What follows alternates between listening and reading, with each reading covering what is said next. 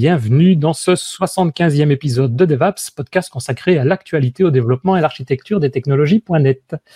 Euh, nous enregistrons cet épisode aujourd'hui, nous sommes le 17 mars 2021, en direct sur Twitch. Je suis Denis Voituron, accompagné de Richard et de Christophe, que vous voyez à l'écran de la vidéo. Bonjour messieurs, comment allez-vous? Très bien. bien, bien. Qu'est-ce qui parle en premier? Les deux. voilà. on parle de on allait dire la même chose. Voilà. Tout le monde va Une originalité à toute épreuve.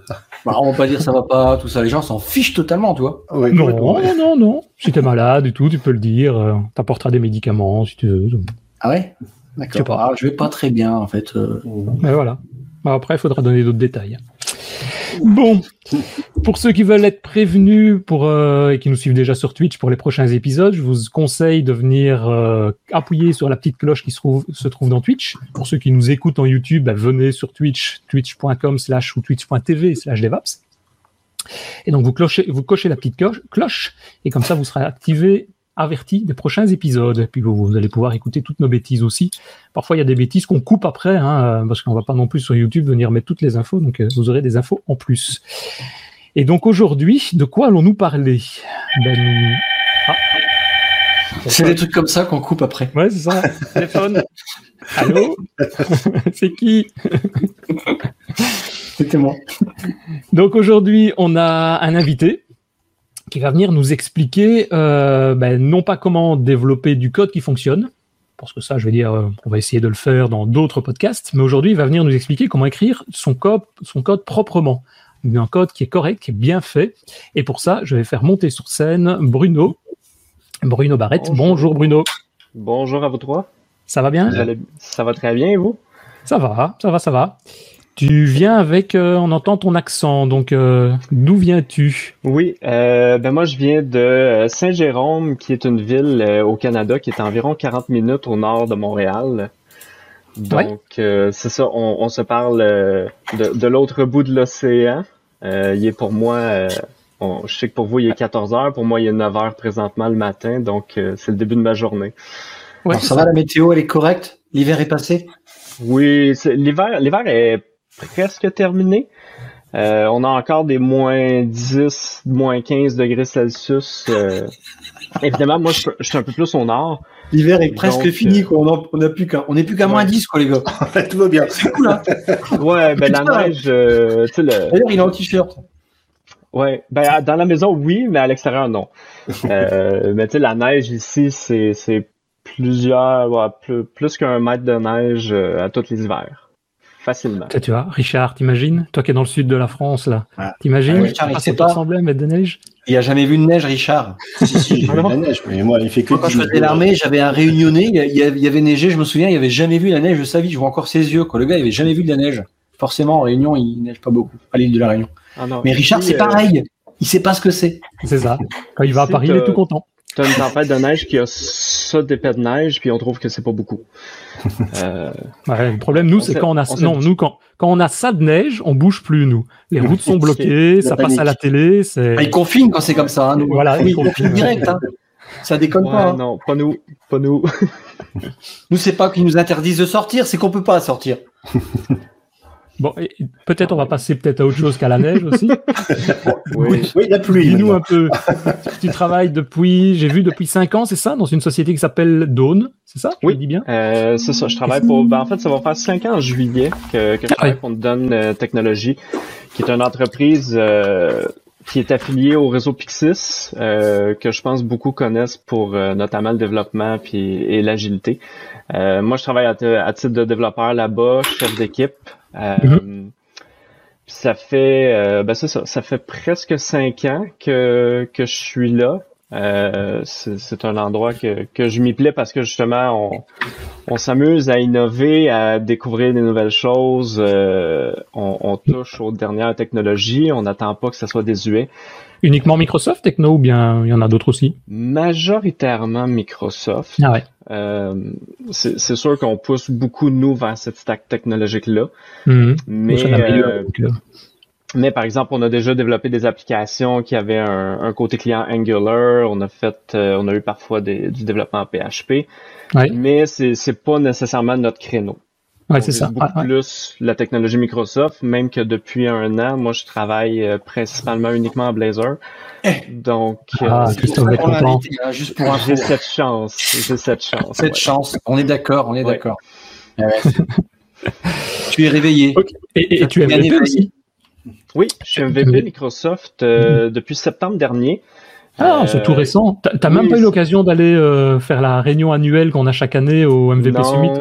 Non, puis on va l'avoir en virtuel cette année, donc euh, j'ai pas eu cette chance. C'est euh, c'est d'ailleurs avec c'est grâce à Adrien Clairbois mhm. euh, qui m'avait nominé dans le processus, donc c'est grâce à lui que je fais, je fais partie des, des MVP aujourd'hui. Il est partout ce gars, mais il est partout. Et en fait, plus il nomine, plus il a de l'argent aussi, hein, c'est pour ça. Ah, c'est ça ah, l'idée. Si, ouais, c'est ça l'idée. Ouais, je vais bah commencer à le nominer. évidemment, évidemment. J'en profite pour euh, dire aussi qu'avec Adrien, avec Christophe d'ailleurs, on et Blazor, on va organiser bientôt. Hein, c'est au mois de juin, je pense, que Christophe. Je suis plus la date. c'est le 17 juin. Si au cas on n'aurait pas été au meet-up de Nevap, ça pourrait écouter.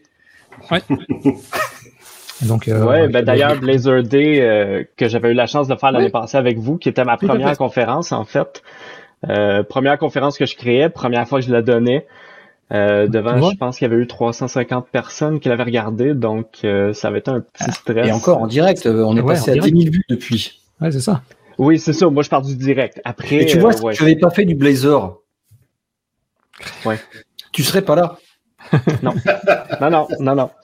Là, je, je faut justement que je prépare des, des idées pour soumettre pour la deuxième édition. Là. Le, le, call for paper est, est ouvert, donc toujours sur Blazer. Il y a un thème, hein, attention à cette. Non, je suis sérieux. Il y a un thème euh, qui va être, euh, si tu peux orienter ça vers, on n'a pas un sponsor, mais c'est pour une cause commune pour les animaux dans le monde. Donc, en plus, ton sujet, si tu le colles à ça, c'est pas mal. Ouais. Faire un, partenariat, enfin pour mettre en avant une association effectivement dans ce domaine-là, donc autant en profiter. Quoi. Voilà. Voilà. Mais donc aujourd'hui, je le disais, parce qu'on n'a pas encore beaucoup parlé, on va essayer de parler de, code, de code propre, de clean code. Et donc, ben, on va peut-être commencer par le début. Dis-nous un petit peu, qu'est-ce que c'est? Alors, je vais juste reprendre, parce qu'en préparant un peu euh, ce matin hier, je regardais, il y a, enfin, tu vas certainement en parler, il y a un, livre célèbre de Robert C. Martin, Martin, exactement, qui, euh, pas dire le, le, papa, mais enfin, fait un bouquin extraordinaire sur tout ce qui est clean code. Et il y a une des définitions, parce qu'il reprend des définitions de différentes personnes, et il y en a une que j'aime bien aimer et que j'ai notée, qui est et donc tu vas après pouvoir enchaîner là-dessus et on va te laisser la mhm. parole, mais qui est un code propre, c'est un code simple et direct. Il se lit comme une prose, parfaitement écrite. Un code propre ne cache jamais les intentions du concepteur, mais est au contraire constitué d'abstractions nettes et des lignes de code de contrôle franches.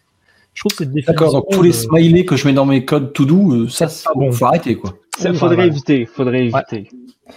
Mais donc pour toi, qu'est-ce que c'est? le, le, langage de programmation d'emoji que j'ai vu récemment qui existe, mais euh, ah, à part dans ce langage-là, c'est peut-être pas une bonne idée. Euh, donc oui. pour euh, toi, qu'est-ce que c'est alors? C'est ce que je viens de dire. je veux dire, on est sur le, la, la voie, mais qu'est-ce que tu rajouterais par rapport à ça et, et après, ton constat en fait? Pourquoi t'en arrivé à vraiment parler de ça? T'as constaté quoi? Il y, a eu un problème? C'est ben il y a pas il y a pas nécessairement eu un problème, mais euh, tu vois avant avant de rentrer chez Don, j'avais aucune connaissance de clean code. Je n'avais jamais vu le livre, je ne savais pas que ça existait, j'avais pas eu la chance de travailler avec des gens qui pouvaient m'encadrer là-dedans.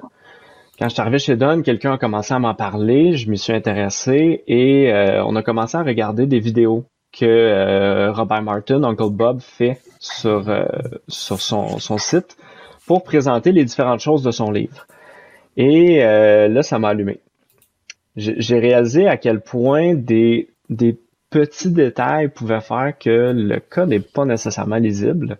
Mm-hmm. Puis qu'on on vient à quand même se perdre facilement avec du code qu'on pense qui est très bon.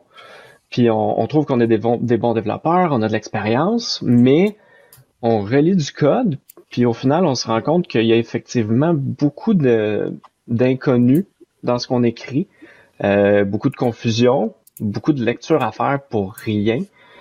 Euh, donc c'est un peu ça qui m'a allumé et euh, vraiment l'élément instigateur, c'est quand j'ai vu la vidéo où il parlait d'extraire des fonctions. Euh, dans son vidéo, évidemment, avec le personnage, il était très caricaturé, mais il disait d'extraire jusqu'à temps qu'on puisse plus extraire rien pour faire des fonctions.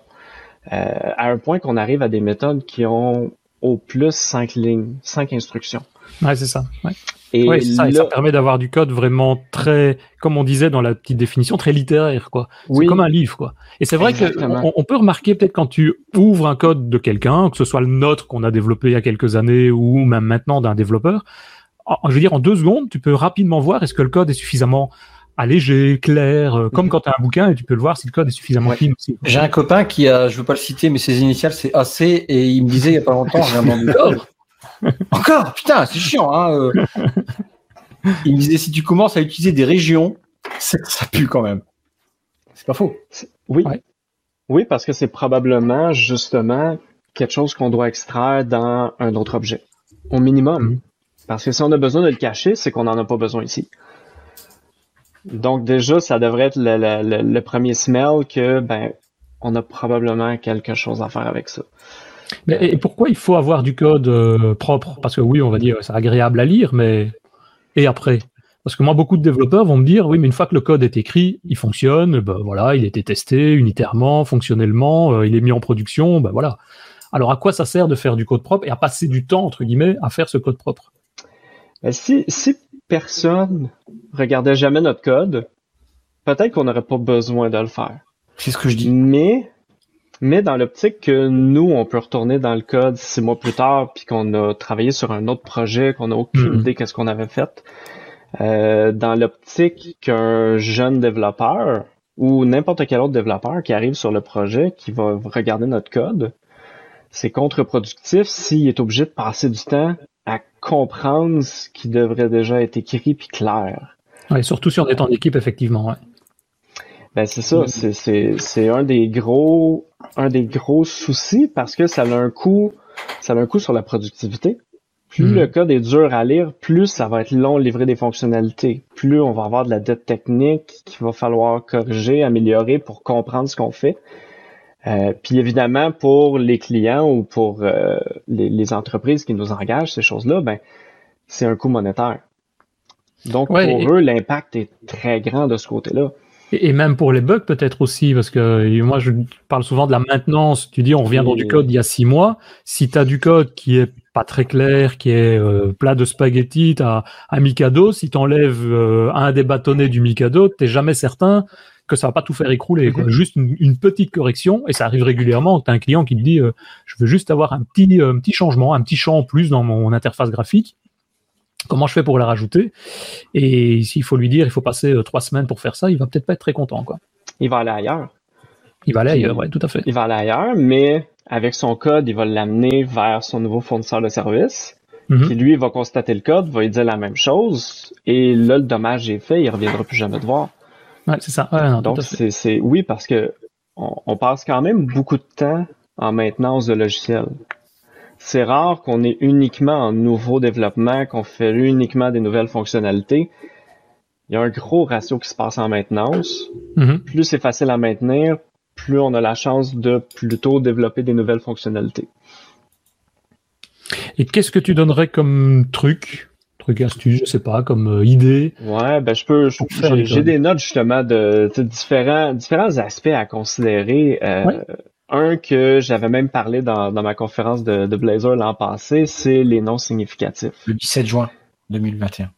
Oui, pour la nouvelle édition.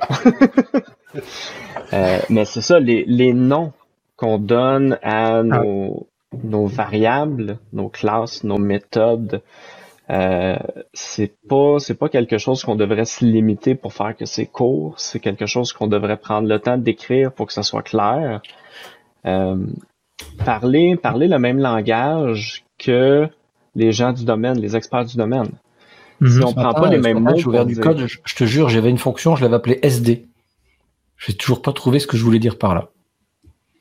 SD, les deux lettres. Je sais pas. Je sais ce probablement. Et probablement que ça fait pas longtemps que tu l'as écrit quand tu as revu Si, ça fait super longtemps. Ok, ok. Christophe est Donc là, aujourd'hui, l'expliquer, ne serait pas l'expliquer à moins d'aller lire le code. Et là, si tu as d'autres méthodes nommées comme ça à l'intérieur, tu aucune explication. Ouais, c'est ça. Euh, oui, moi, c'est ce que, effectivement, comme on voit parfois des développeurs qui nomment leurs variables data, résulte, X, N. Mais vous passez pas du temps à chercher du nom, des noms des variables. Putain, je passe un temps de débile. oui. Hmm. C'est un des, c'est une des questions les plus compliquées. Et tiens, oui, c'est vrai ça. En termes de, de, de code, qu'est-ce que toi tu conseilles ou est-ce que c'est par exemple écrire des noms de méthodes très longs et, euh, des variables aussi, donc au niveau du code, ou bien plutôt mettre des commentaires et des descriptifs au-dessus, tu vois, parce qu'il y a souvent les deux écoles. Commentaires. Jamais, jamais, jamais les commentaires. Ah bon? Toi, tu euh, on oublie les commentaires, mais on met le code. Ah oui. Ah oui. À l'exception peut-être, évidemment quand on fait un API, soit, soit pour une librairie NuGet ou soit pour un, un API web. Évidemment, là, on veut des commentaires pour de la description pour les gens qui vont consommer. Pour la documentation, c'est ça? pour la documentation. Mais dans l'utilisation, dans le code, euh, généralement, le commentaire devient désuet à la minute où on a fini de l'écrire. Ouais. Parce que on n'ira pas le maintenir, on n'ira pas le mettre à jour si on change le comportement de, de notre code. Mhm. Et euh, les gens ne le lisent pas non plus. Non, c'est vrai. Vous remarquerez, la prochaine fois que vous voyez du code avec du commentaire, vous prenez pas le temps de lire le commentaire. Sauf si on a une méthode qui s'appelle SD. Si la méthode s'appelle SD et qu'il avait un commentaire, il aurait pu peut-être savoir ce que c'était. Peut-être, oui, peut-être. Mais à ce moment-là, c'est ça, le réflexe devrait être, ben, au lieu d'avoir mon commentaire qui dit ce que ça fait, on nomme la variable, on nomme la fonction, la classe, peu importe, avec ce nom-là. Ouais. Euh, c'est pas comme si on était limité en espace disque, que la longueur du nom de la méthode allait créer un problème et qu'on n'aurait plus de place sur le disque dur ou peu importe. Oui, c'est ça. Il n'y a pas de limite en termes de taille de méthode, en termes de taille de, de variable. Et, et c'est vrai que je vois dans, dans les commentaires, on a, euh, il y a Best Toto qui nous dit qu'il met uniquement sur les summaries des, sur les méthodes, enfin les summaries sur les méthodes. Donc euh, toi, c'est même à la limite, c'est uniquement sur celles qui sont publiées à l'extérieur, donc vraiment pour les web API, même pas pour le reste. Juste pour la au niveau des commentaires, parfois on va apprendre les étudiants euh, commentez bien votre code et puis tu vas retrouver euh, euh écrit dans la console le résultat, puis en dessous tu as console.log euh, résultat. Et ben voilà, mais c'est le côté, le mec qui ah merde, on m'a dit de mettre un commentaire, j'en mets un. Il, il est mhm. complètement débile son commentaire quoi. Mais on lui a dit d'en mettre un c'est effectivement quelque chose qu'on voit. Nous aussi, on, prend souvent des stagiaires euh, qui sont finissants au, collège et euh, encore aujourd'hui, en 2021, on leur apprend à mettre des commentaires. Ah oui, mais il y a certaines sociétés, on oblige, hein. c'est ça. Ah, tout à fait. Ben, effectivement, c'est sûr qu'il peut y avoir des contraintes, par exemple des, euh, des standards à l'intérieur de l'entreprise qui le forcent pour des raisons, par exemple, réglementaires. Mm Travailler dans le pharmaceutique où, évidemment, c'est une industrie qui est très, très, très réglementarisé, si le mot se dit. Euh, et là, on devait avoir des entêtes de code, de, des entêtes de, de commentaires sur toutes nos méthodes. Ouais, c'est ça. Ouais. Évidemment, là, c'est pour se conformer à des, des standards, des, euh, des réglementations. C'est peut-être une exception à la règle, mais d'ordre général. C'est ouais, c'est pas nécessaire, c'est vrai. Avoir autant de méthodes. Désuètes, euh... Ok. Et donc, et donc, ah, pardon. Non, vas-y, vas-y, Christophe. Est-ce que tu as fait un manifeste? Je pense à, j'utilise beaucoup ce qu'a fait euh, Denis euh, dans son cher, euh, je sais plus comment on appelle ça.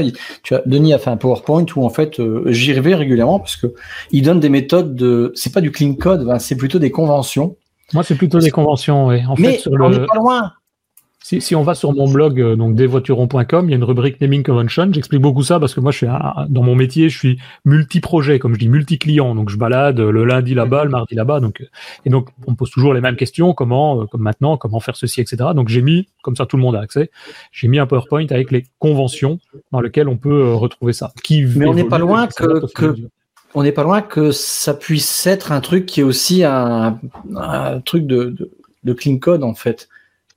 C'est vraiment lié en fait la convention de. C'est proche, c'est très proche. La façon d'écrire des variables, de la façon de, de, il y a une frontière, enfin, c'est différent, mais c'est vraiment lié quoi, c'est frères et sœurs quoi. Mmh. Oui, parce qu'avec une convention, si on amène les gens à toujours avoir une structure qui est qui est similaire d'un projet à l'autre, au minimum la structure devrait devrait pas perdre un développeur qui change de projet. Après ça, le nom, évidemment, ça va dépendre des contextes, ça va dépendre des projets, mais, mais oui, c'est vrai que ça, ça se retouche énormément. OK. Euh, par, contre, il y a une chose qui est peut-être à faire attention aussi, parce qu'on dit oui, on peut aller vers des noms qui sont très longs, Le piège qu'il faut pas tomber dedans non plus, c'est d'avoir trop d'informations ou trop pas, pas trop d'informations, mais que notre méthode en fasse trop. Si on a une méthode booléenne qui dit euh, is this et que là on a plusieurs conditions avec des and à l'intérieur mhm. du même nom de méthode, peut-être que notre méthode en fait trop. Peut-être qu'il y a un nom d'un point de vue domaine d'affaires qui explique ce qu'on est en train de vérifier, qui serait plus clair que de littéralement répéter toutes les conditions à l'intérieur de notre if. il faut plus aller dans l'aspect fonctionnel du projet et utiliser les, des noms des noms clairs plutôt qu'effectivement prendre purement, l'aspect technique de ce qui se passe derrière. Ouais. Et, là-dessus, on peut aussi ajouter la, sémantique. Parce qu'évidemment, un, exemple que j'adore donner, c'est la différence entre congédier un employé et supprimer un employé. D'un point de vue code, le développeur va supprimer un employé dans la base de données. C'est vrai. Mais est-ce que c'est vraiment l'action qui est faite? Le fait d'avoir la méthode qui dit congédier employé, quand on va lire à l'endroit où on l'appelle, là, c'est clair qu'est-ce qu'on fait.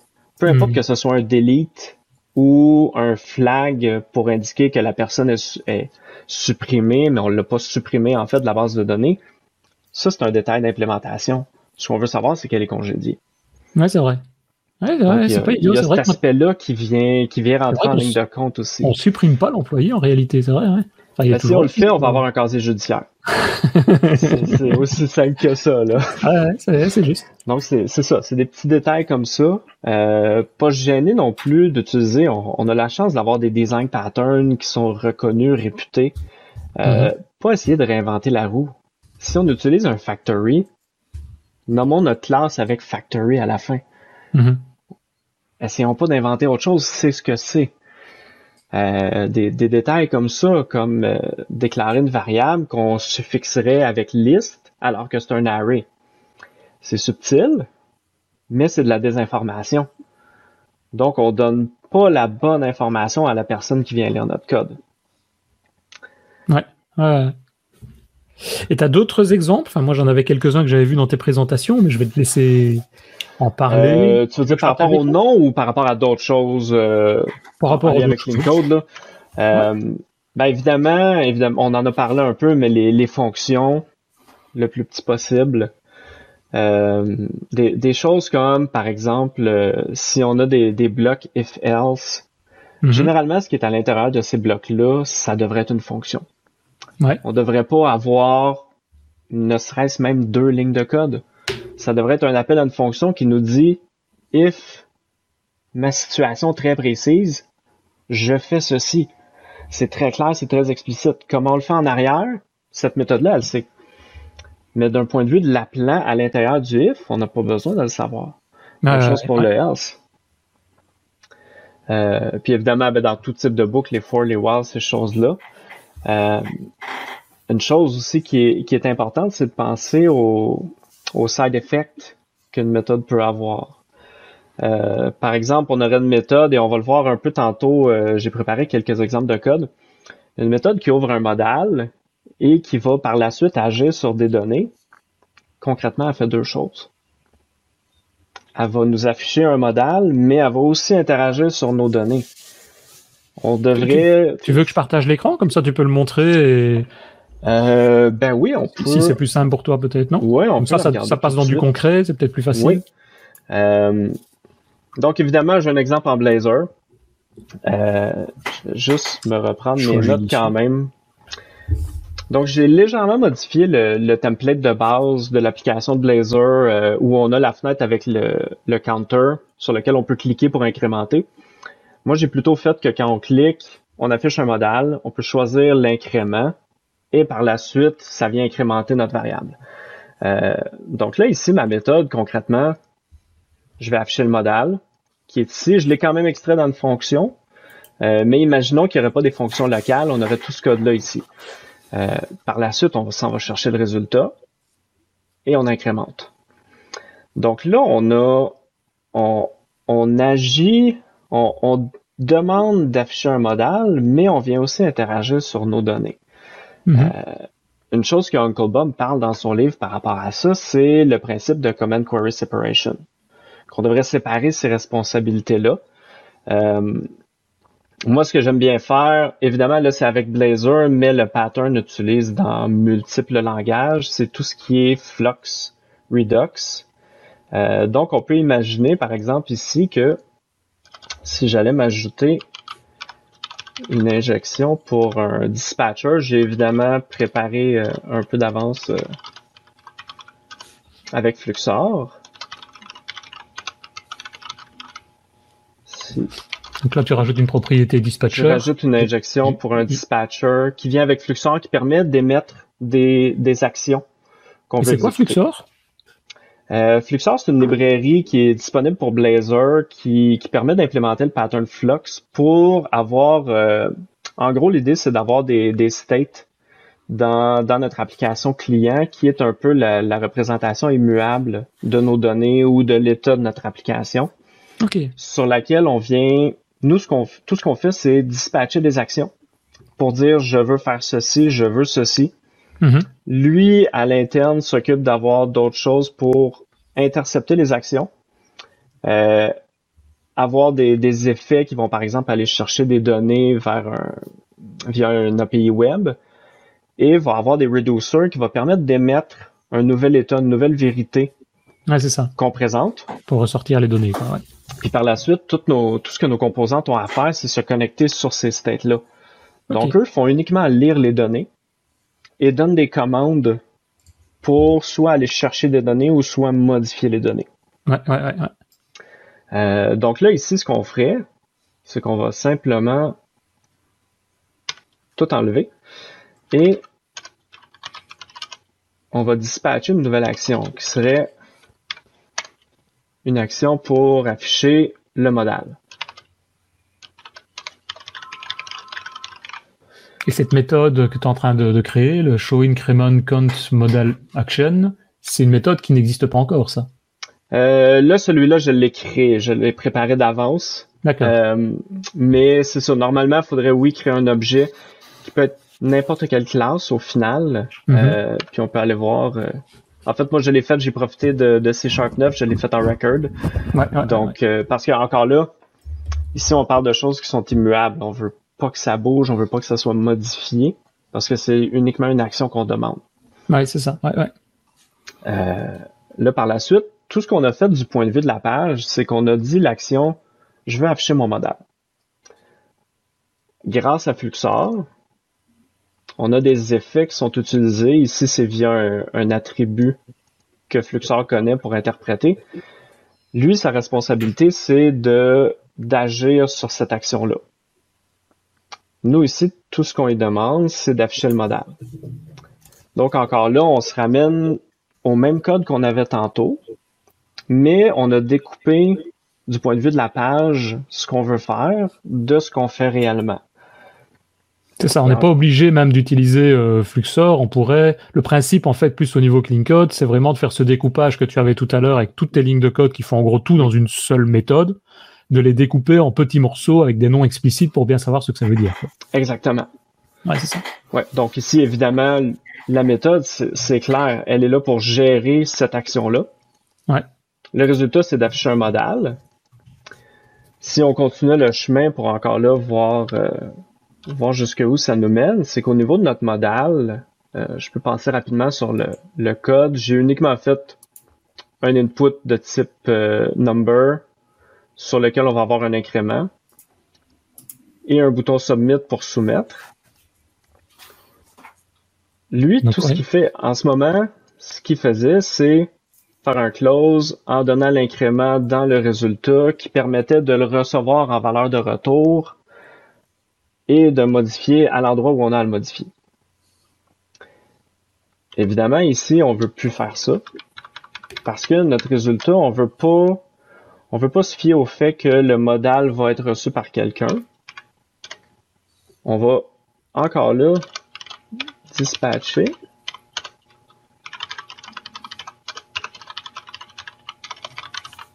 Ouais.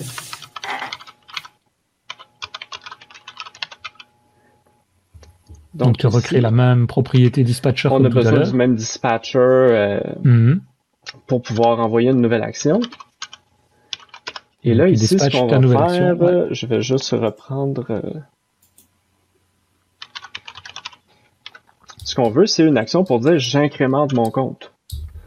Et là, on va passer notre variable.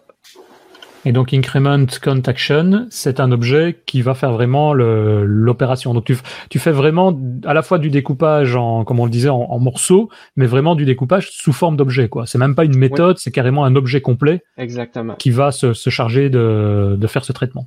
Et en fait, l'action fera même pas le traitement. Si on va voir l'action en détail, on voit encore ici un record avec uniquement la propriété increment. Ouais. Donc l'action, sa seule responsabilité, c'est de dire pour moi, l'action a été faite avec cet incrément. Et l'incrément lui-même, augmenter la valeur, euh, de, tu le fais à quel endroit? Dans les reducers, qui sont encore là des, un attribut avec le reducer méthode qu'on a via Fluxor. Euh, ce qu'on voit ici, c'est des méthodes statiques, des méthodes pures. Donc, on mhm. n'a pas accès à aucun autre objet.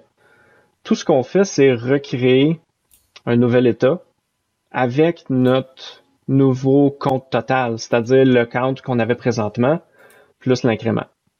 C'est ça, mais ça c'est parce que tu utilises Fluxor. Sinon, tu aurais pu mettre une méthode directement dans ton objet pour faire cette opération, je suppose, euh, cette opération Oui, effectivement, on aurait pu.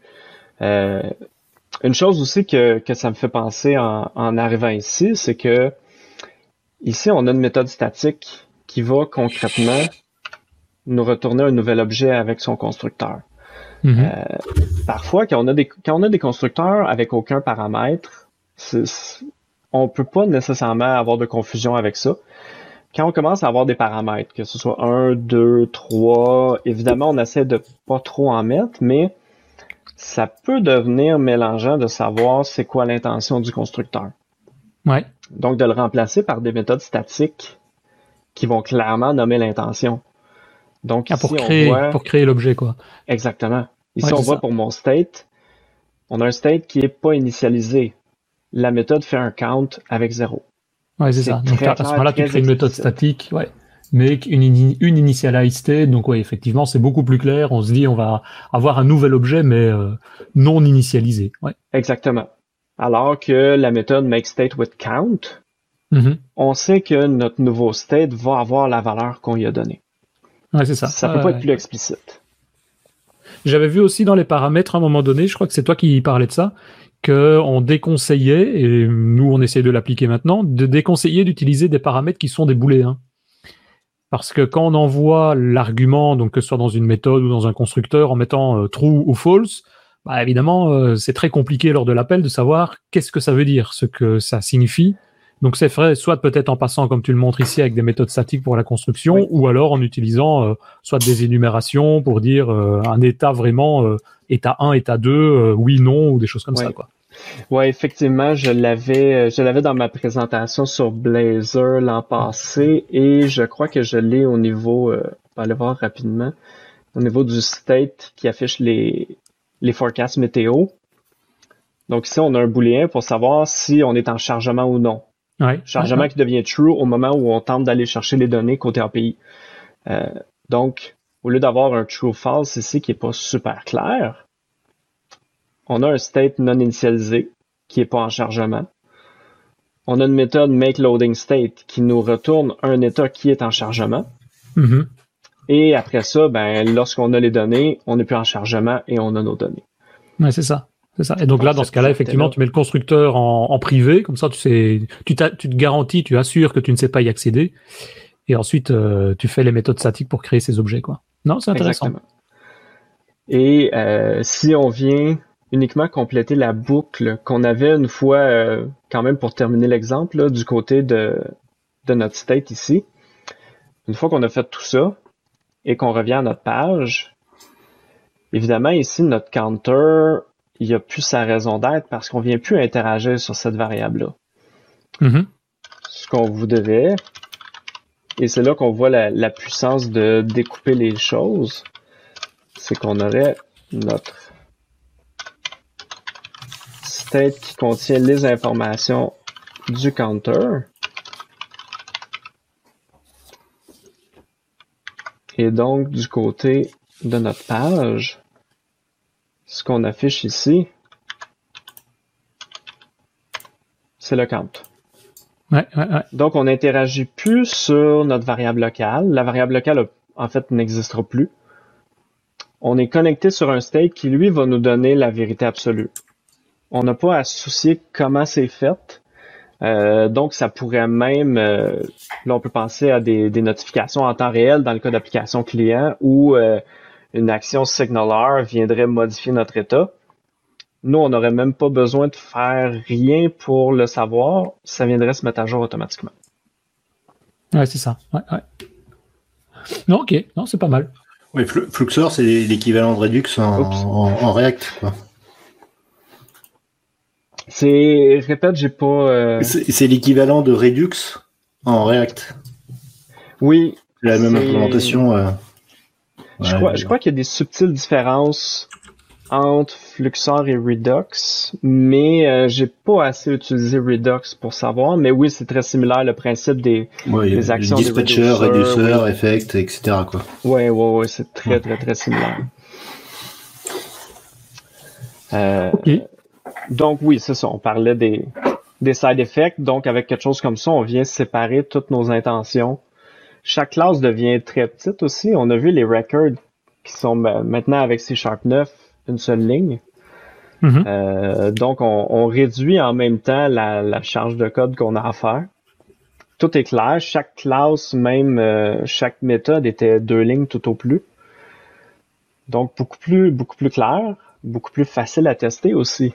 Euh, ça, c'est un aspect qu'il faut pas négliger non plus. Tout ce qui est test unitaire, plus on a des longues méthodes, plus on a à faire de tests pour tenter de couvrir les différentes branches, plus ça devient complexe. Plus ça devient lourd à maintenir. Euh, donc il y a ça qui vient, qui, vient peser quand même beaucoup dans la balance. Il y, a un autre petit détail que moi j'aime bien aussi, que j'avais vu aussi, je pense, dans une de tes présentations, c'est l'utilisation bah, en C Sharp du point d'exclamation pour faire une négation. Donc, euh, par exemple, typiquement un string empty, enfin un not string empty, c'est pas très lisible, et donc euh, tu mettais, je pense, dans certains cas, des méthodes qui permettaient de faire explicitement un not, not content, not, not empty, not, euh, donc de, de, donner une négation à un test, mais de manière avec une méthode de manière complètement claire, quoi. Oui, c'est vrai que ça, c'est des choses qu'on essaie d'appliquer. C'est des petites choses qui viennent faire la différence. C'est ça. La, la, méthode, ben, justement, la méthode string.isNull or empty, c'est un bel exemple de méthode d'extension, mais qu'on peut se faire l'inverse pour que ce soit très lisible après. Mm-hmm. Euh, ouais, c'est des choses comme ça. C'est ça qu'au final, la méthode est beaucoup plus facile à lire. Euh, toujours justement essayer d'éviter les négations. Parce que dès qu'on voit le point d'exclamation, on sait qu'il va falloir réinverser ce qu'on voit après. C'est oui, évidemment, on, on est capable de le faire, on est développeur, on est habitué. Mais de lire une phrase qui nous dit exactement ce que ça fait, ça va quand même être beaucoup plus simple que de prendre les quelques millisecondes pour l'inverser dans notre tête. C'est aussi valable pour le français, enfin pour la langue française. Hein. Il y a beaucoup de gens qui s'expriment en négation plutôt que s'exprimer en positif. Mais bon, c'est un autre sujet. C'est vrai. Et après, on va même faire des doubles négations et là, ça va devenir vraiment compliqué, quoi. Il ne faudrait pas ne pas faire ça. Voilà. Ouais. Ouais ça, devient ça, devient facilement incompréhensible. Là, il y a juste une chose qui, est importante, je trouve, c'est que euh, là, on a une décomposition. Euh, on, a pas mal justement pas mal de classes qui ont été créées là pour ton, ton exemple. Mhm. Euh, en revanche, il y a le, jour où tu t'aperçois que tu as, as, mal nommé ta variable. je prends l'exemple ici, là, tu parlais du counter imaginons que en, définitive, tu t'aperçois que c'est c'est pas Counter son vrai nom, que c'est je sais pas moi un nombre employé. Euh, bah, du coup, euh, au niveau refactoring, c'est pas juste à un endroit qu'il faut qu'il faut interagir, c'est vraiment un petit peu de partout quoi. Ouais, mais Visual Studio il fait pour toi. C'est ça, on a la chance d'avoir des IDE assez puissants aujourd'hui pour nous aider là-dedans. Euh, c'est vrai que s'il fallait le faire manuellement, ça serait pénible. mais, mais oui, avec Visual Studio, avec euh, ReSharper aussi, qui, qui est un, une extension, le rename se fait en quelques secondes. si on n'a pas fait de commentaires, on n'aura même pas de string littéral en commentaire qui vont rester hmm. avec l'ancien nom. Richard Perle le fait aussi. oui, il pourrait le faire, effectivement, c'est vrai. non, mais bon, après le problème, c'est qu'il faut être sûr de pas en oublier quoi. je, dis ça, j'ai un cas très concret là en ce moment où j'ai euh, un, nom, j'allais dire un nom métier euh, que j'avais mal nommé. Euh, donc je suis obligé de leur nommer et du coup j'ai vraiment beaucoup d'endroits où il faut que, que j'interagisse. Mais Adrien va dire c'est normal, je suis pas développeur donc.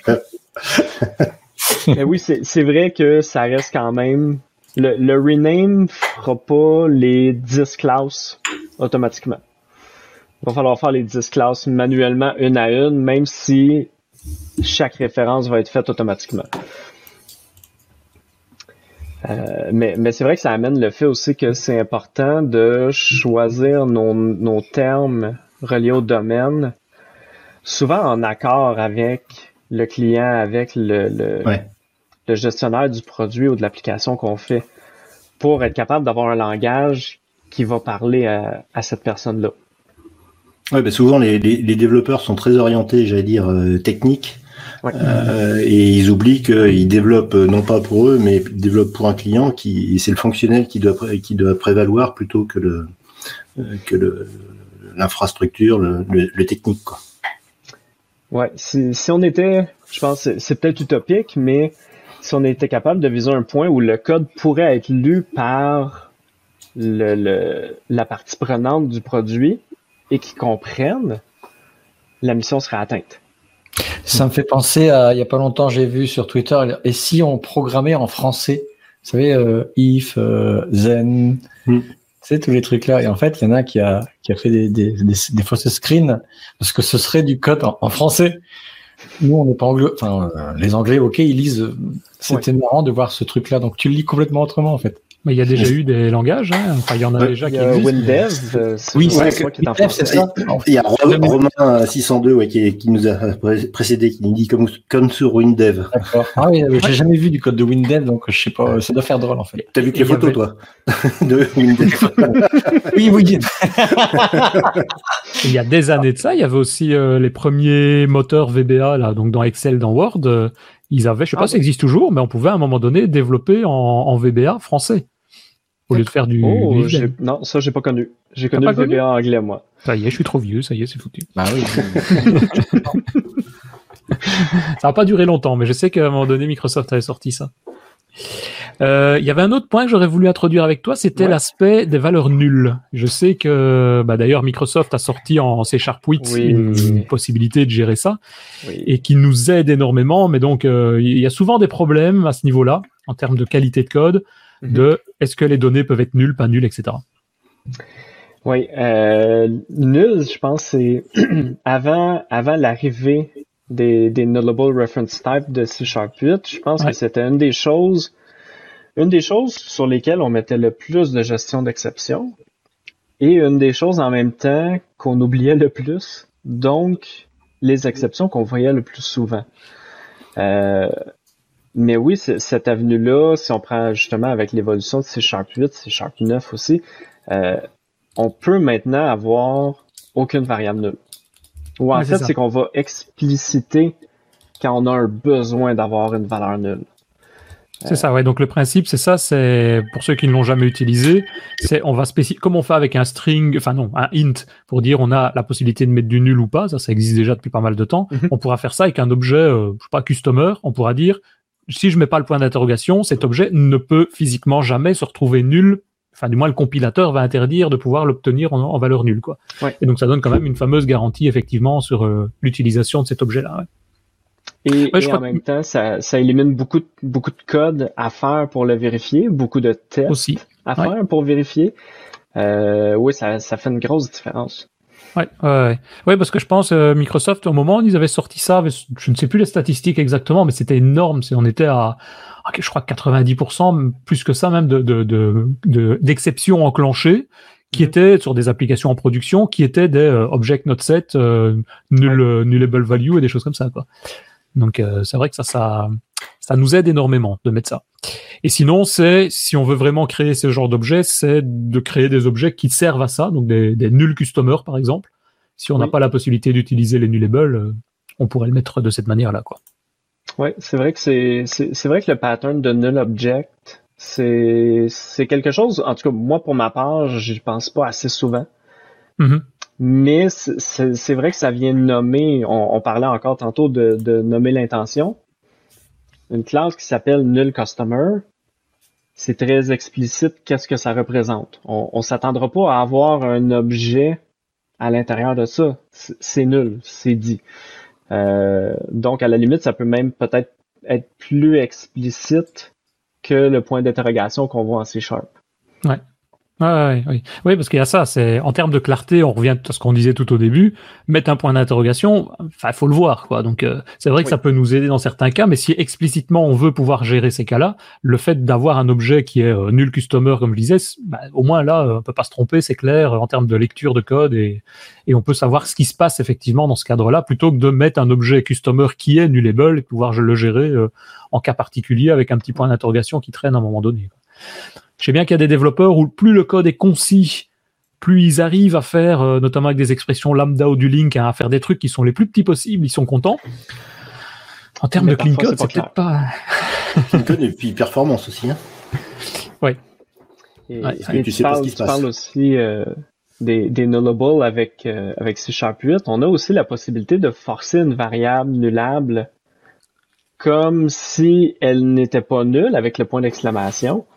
Euh, déjà, déjà c'est une chose qui peut quand même être un piège si on fait pas attention, mais même quelque chose comme ça, on pourrait par exemple penser à faire une méthode d'extension sur notre objet nullable qui nous retourne l'objet non nul. Mm-hmm. Ça peut être correct par moment de le faire, mais de le nommer, ça va aussi ajouter une clarté au lieu du simple point d'exclamation qui est parfois subtil. En ah gris sur fond noir, si on prend le, thème euh, dark de Visual Studio, on peut passer à côté. Ouais. Non, c'est clair. C'est clair. Et il y avait une autre chose aussi que j'avais vu que je trouvais pas mal, c'était, tu avais à un moment donné parlé d'une classe qui s'appelle Range.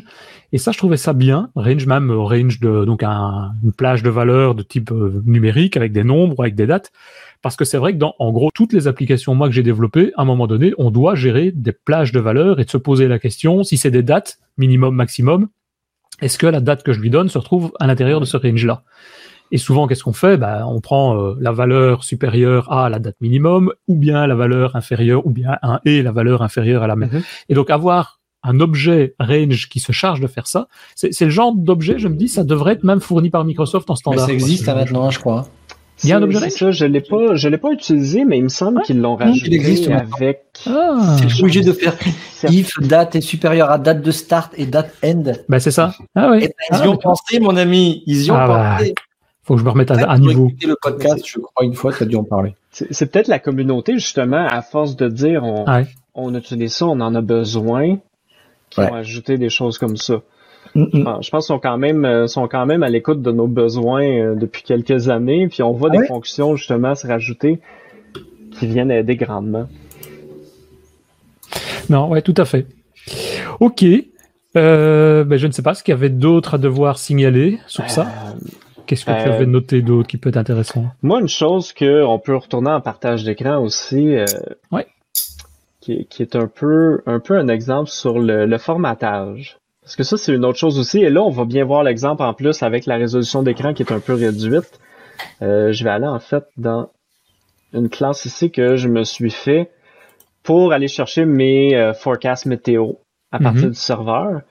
Euh, ben déjà, on, pourrait jouer à, à vous poser la question qu'est-ce que vous trouvez qui cloche là-dedans? Euh, moi déjà, ça m'ennuie qu'il faut faire euh, le, scroll horizontal pour aller voir ce qui se trouve à droite. Et c'est pour ça que maintenant, il faudrait que dans Visual Studio, tu puisses mettre une sorte de ligne verticale de tabulation. Au moins, tu dis, ah, j'ai pas le droit de dépasser, hein, un petit garnement. Donc, c'est ça, le, formatage, c'est quelque chose qui est, qui est très critique et euh, on n'a pas tendance à y penser parce qu'aujourd'hui, mhm. on a des écrans de 27 pouces, des gros écrans avec une résolution 4K. Et là, on lit de gauche à droite. Après ça, il faut revenir au début de notre ligne, continuer à lire. Euh, la lecture de notre code devrait se faire un peu comme un article de journal. C'est très concis à l'intérieur d'une petite colonne. Euh, et ici, là, je peux profiter de l'auto-formatage de Visual ah Studio. on n'avait même pas vu ce qui se trouvait à droite, oui. Non, c'est ça. Donc, il y avait quand même, et même là, on voit que malgré la résolution, on rentre quand même pas dans l'écran. Donc, on pourrait même remettre ça sur d'autres lignes. Euh, je sais que Uncle Bob, au niveau de Clean Code, recommande 120 caractères de large. Ah euh, ce qui peut parfois paraître extrême, mais ça permet quand même une grande lisibilité. Oui, et il y, a, à la fois le code dont tu parles ici, et c'est vrai que maintenant on va du monde des exemples de link avec du select, comme il y a souvent un point et on fait une, écriture fluente, les mettre tous à la ligne, l'un en dessous de l'autre, point select, point where, point order by. Moi je trouve ça plus propre effectivement aussi. Et tu parles à la fois de la taille d'écran pour le développeur, mais il faut penser aussi que en général, ce qu'on fait en équipe en tout cas, c'est qu'on va remonter son code dans Git, puis on va faire des, des pull requests, et que souvent on va venir comparer le code. Qu'est-ce qu'il y avait avant, qu'est-ce qu'il y avait après? Donc l'écran extra large, bah, il va être coupé en deux directement. Oui. oui. Et donc c'est vrai qu'avoir euh, cette limite de 120 caractères, je ne connaissais pas cette taille de 120, mais ça me paraît pas mal. Et, comme dit Christophe, il euh, faudrait une ligne. Et là, histoire de continuer la réflexion, euh, parce qu'évidemment, le formatage, c'est pas la seule chose qui est pas correcte ici. Ça nous ramène à un point qu'on parlait au tout début. Bah, il y a le nom aussi, hein, à mon avis. Tu fais enumerable de range, de paramètres, point select. Euh, enfin, ce qui est mis là, le, le, le pâté de code qui est là, qu'est-ce qu'il fait? Mhm. Ça me paraît compliqué. Et probablement que tu n'as pas remarqué non plus que ma constante n'est pas à jour. Ah oui. Ah oui. Quand on parlait des commentaires qui sont jamais lus, on, vient de le montrer en direct. Et, je l'avais prévu, je le savais, je le savais presque. Je suis pas certain, mais j'avais une grosse impression que ça se passerait comme ça. On le voit pas. On voit ici, OK, 1 à 5. 5, qu'est-ce que c'est? Je sais pas. Ah, 7, c'est mon nombre de forecast pour le court terme. Ah ben non. Et, encore, tu utilises quoi? C'est ReSharper, je suppose, pour avoir les préfixes euh, euh Oui, ça euh, c'est ReSharper qui me donne ça. Oui, sinon on le ferait pas. Moi, j'ai même pas ça, oui, tout à fait. Hmm. Mais normalement, on devrait ici avoir une constante. On peut y aller. Hein. Ah, il y a Damien qui nous dit dans le chat qu'avec ReSharper, justement, tu peux configurer pour avoir un warning si la ligne dépasse euh, X caractères. Donc, un autre intérêt d'avoir oui, C'est vrai, c'est vrai. Je sais bien que Richard est fan de Richard Peur aussi. c'est lui qui l'a créé. Non, non, c'est ah, lui qui l'utilise tous les jours. Et donc là, on voit qu'avec une constante, justement, on éliminerait le commentaire. Ouais. Et on n'a même pas parlé du commentaire ici qui vient dire que mon random génère des valeurs random. Que c'est le genre de choses aussi qu'on voit parfois justement euh, à l'école, qui apprennent des choses comme ça, ou que des développeurs viennent ajouter que de un, on le lit pas, de deux, aucune plus-value. Euh, Ça peut disparaître tout simplement. Je dis souvent, il y a, souvent des, devs, euh, bon, parfois juniors, qui te mettent une méthode, et quand tu as, donc tu as une méthode qui est, je sais pas, la euh, get short, euh, c'est quoi, get short term, short weather, term weather forecast. Les, donc, forecasts court terme. Et, et, la, la, description, le commentaire, c'est en gros la même chose, quoi. Ça va te donner, on va te dire que ça va te renvoyer les informations température, météo. Bah oui, mais Écrit maison, print maison. C'est ça. Bah, l'exemple le plus, le plus typique, c'est euh, les quand tu as une, une classe POCO euh, sur l'ensemble des, des, propriétés. Euh, si on t'oblige, parce qu'il y en a certains qui obligent de mettre les caractères summary, mhm. etc., parce qu'ils veulent générer la doc derrière, euh, bah, quand tu as, as, une propriété de, de, INT ID, bon bah tu mets c'est l'ID de la classe quoi. c'est ça. mais tu es obligé de le mettre quoi. S'il y a l'autre abruti qui t'a demandé de le mettre. c'est vrai que parfois c'est le genre de choses qu'il faudra avoir le réflexe de remonter l'information, de dire ça apporte rien. Ouais, ouais, Et maintenant, quand on dit ouais, t'as pas mis de commentaire, ah ouais, mais moi c'est du clean code. T'as une autre Voilà. On dira c'est Bruno qui l'a dit. J'ai effacé tout, ça servait à rien, tu dis. J'ai fait un clean. Et, après, tu vas encore nous refactoriser le enumerable range de start avec short.select avec. Euh, Évidemment que ça, oui, on pourrait l'extraire. Et en faire des méthodes. Et c'est vrai, oui, voilà, c'est ça. Ce que j'allais dire avec Visual Studio, tu as euh, des extraits de méthodes qui vont. Euh, il va pas falloir créer les méthodes une à une, quoi. Là, évidemment, c'est ReSharper qui, qui me l'a fait, mais. Bah, Visual Studio a quelque chose de similaire qui est pas mal fait aussi. Hein. Oui. C'est ça. Là, après ça, c'est évidemment, là, c'est pas, je, pense pas que c'est tant relié à Clean Code, mais on a quand même la possibilité de faire du Expression Body, qui vient quand même donner une syntaxe beaucoup plus concise, qui élimine des, des accolades, qui ajoute quand même une lisibilité. Ici, on pourrait même, ah non, là, il me, donne juste l'option d'inverser. Ok. Non, c'est Pour, pour résumer, pour faire un bon clean code, eh bien, oh, en plus, c'est un truc comme ça. Euh, pour faire un bon clean code, euh, finalement, il faut, il faut coder en 1024 par 768. À partir de là, déjà, tu vas te forcer quelque chose à bien développer. Si tu prends un écran comme Denis qui va faire 3000 euh, pixels de large, comme il a mis sur sa photo pour illustrer ce, ce podcast sur Twitch, c'est mort. Oui, j'ai la chance d'avoir un écran extra large. Ça, c'est la chance du confinement, on va dire, à un moment donné. on se dit, il faut avoir un environnement de travail correct. Tu peux pas faire du bon clean code avec ça, sauf si tu fais un zoom 8000. C'est ça. J'ai déjà essayé hein, de mettre 1024 sur cet écran-là. C'est grand. Ça fait très ça grand. non, mais ce que tu peux faire, c'est tu mets deux, tu mets deux, deux onglets en, côte à côte. Donc oui, déjà, ça, c'est comme ça que je suis en train de travailler maintenant. Hein. J'ai le, j'ai Twitch d'un côté, donc j'ai vraiment le partage d'écran. Et, là, il y a le Power Toys, les outils de Microsoft que je sais bien Christophe utilise aussi, qui sont euh, extraordinaires pour ça, pour faire le positionnement des fenêtres. Ah bah avec un écran vertical, c'est top. Bon, c'est un autre sujet. Ouais. avec un pied qui bouge. Non. C'est du clean desktop. Ok, bah écoute, je ne sais pas si toi Bruno, tu avais encore d'autres points importants, parce qu'on arrive à peu près à la fin de la période de temps. Je ne sais pas s'il y avait des choses. C'est on a déjà vu pas, mal, les choses que je m'étais notées. Évidemment, on n'a pas parlé en détail, détail de tests unitaires. On n'a pas parlé du fait de, de faire nos tests en test-driven development, écrire nos tests en premier. Ouais. Euh, ça pourrait très bien être le sujet d'un autre podcast éventuellement. C'est ce que j'allais dire. En détail, mais écrire le test en premier. C'est une des choses qui aide le plus à faire que c'est clair, à faire que c'est lisible. Euh, on parlait au tout début de parfois pas savoir comment nommer nos méthodes. Mm-hmm. On écrit le test, on appelle la méthode méthode, puis une fois qu'on a terminé nos tests, souvent le sens va être va être plus clair de comment la méthode devrait s'appeler. Donc, ça, Et puis on met un comme ça renommer plus tard cette méthode. Non. ça, non. Enfin, si, t'as pas le temps, mais. Ah, ça sonne encore. tu sais, je quelqu'un de demander. ok, bah écoutez, je pense que euh, on arrive comme ça tout doucement à, la fin de, cet épisode. Euh, si on a d'autres questions, d'autres remarques, euh, Bruno, quel est le moyen le plus simple de te contacter? Via quoi? Via Twitter? Euh, je, je suis pas très actif sur Twitter, euh, mais mais oui, je, je, je vois quand même les notifications passer. Si on t'envoie un message, voilà, c'est ça. Sinon, évidemment, il y a LinkedIn euh, où je suis un peu un peu plus présent. Euh, la chaîne YouTube du Bracket euh, Show. Sinon, on retrouve le, le 17 juin 2021. Je, je vais tenter très fort d'être là, oui. Ce n'est pas Blizzardé 2, c'est Blizzardé 2021.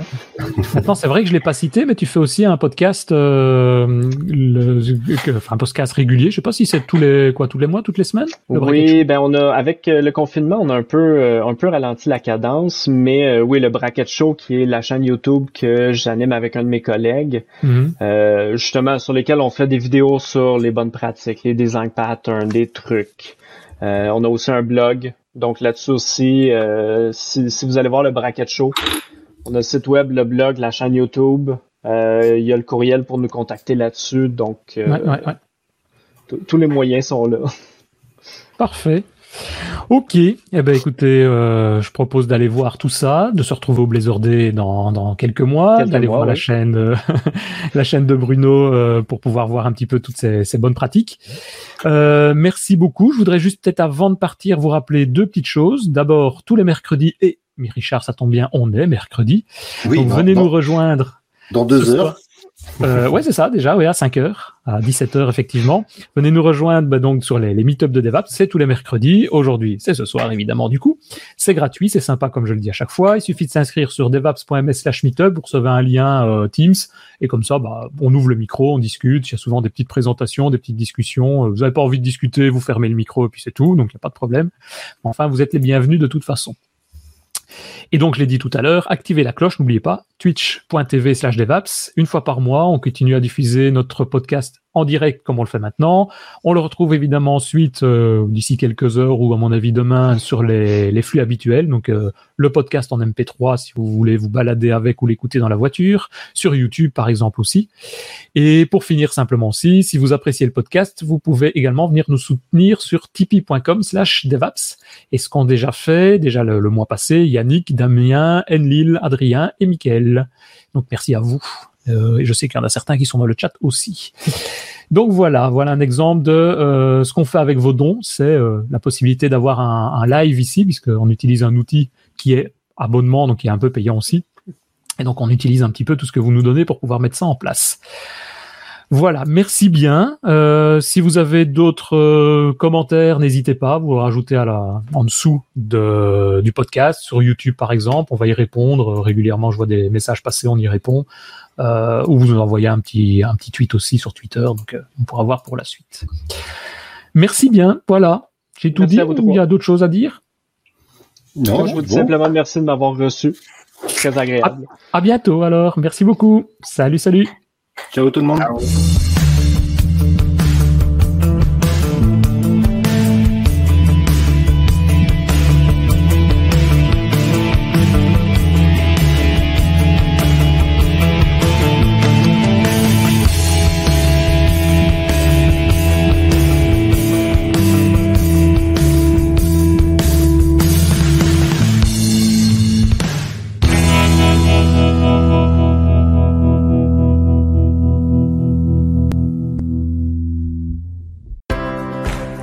Si vous avez envie de discuter des technologies .NET avec nous, eh bien venez nous rejoindre sur notre Slack devapspodcast.slack.com en nous envoyant votre adresse email à slack@devaps.ms. À très vite sur Slack.